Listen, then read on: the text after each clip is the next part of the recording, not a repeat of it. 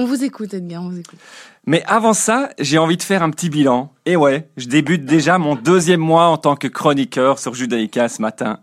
Et en un mois, je me rends compte que je n'ai parlé que de femmes dans mes chroniques. Il y a eu Angela Merkel, il y a eu Sophie Wilmès, la princesse Elisabeth et aussi Greta Thunberg la semaine dernière. Et pour poursuivre cette belle série, j'ai envie de vous parler aujourd'hui d'Ursula von der Leyen. Cette aristocrate allemande qui vient de prendre la tête de la Commission européenne après Jean-Claude Juncker. Ah, ce bon vieux Jean-Claude. Mais avant de le reléguer aux oubliettes, souvenons-nous que cet homme a œuvré pour une concurrence fiscale équitable entre les États quand il était à la tête de la Commission. Alors que quelques années plus tôt, quand il était Premier ministre du Luxembourg, c'est lui qui avait mis en place tout le système d'évasion fiscale vers son pays.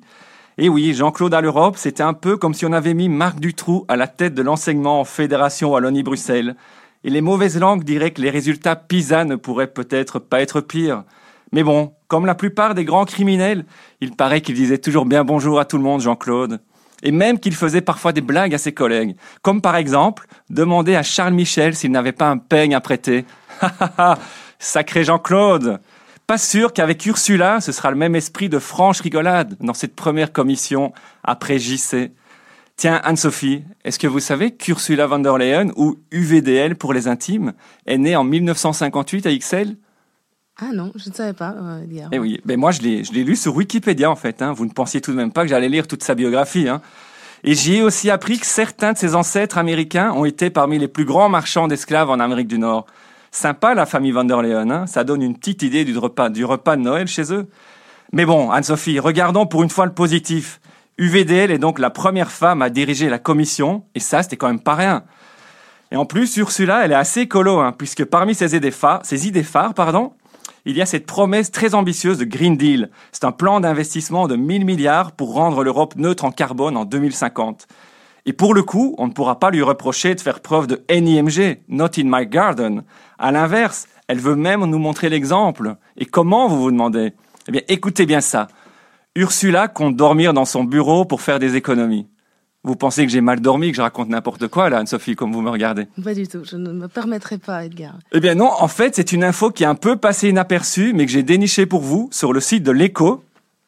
UVDL a fait aménager un petit studio de 25 mètres carrés au 13e étage du Berlaymont pour y loger lorsqu'elle sera à Bruxelles. Là, vous vous demandez, euh, bah, l'immobilier à Bruxelles serait-il trop cher pour son petit salaire de fonctionnaire de 25 000 euros par mois? Eh bien, en fait, selon ses proches, non. Ce serait juste une habitude pour elle de dormir dans une pièce près de son bureau. Ça permettrait de réduire les frais de sécurité et d'éviter notre spécialité locale, les embouteillages bruxellois connus dans le monde entier.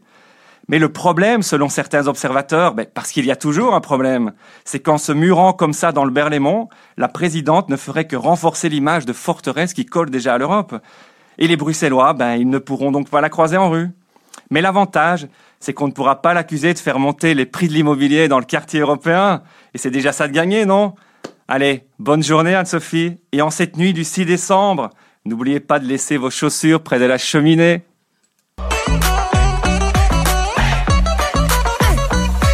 Vous êtes dur, Edgar, vous êtes dur. Ah, vous trouvez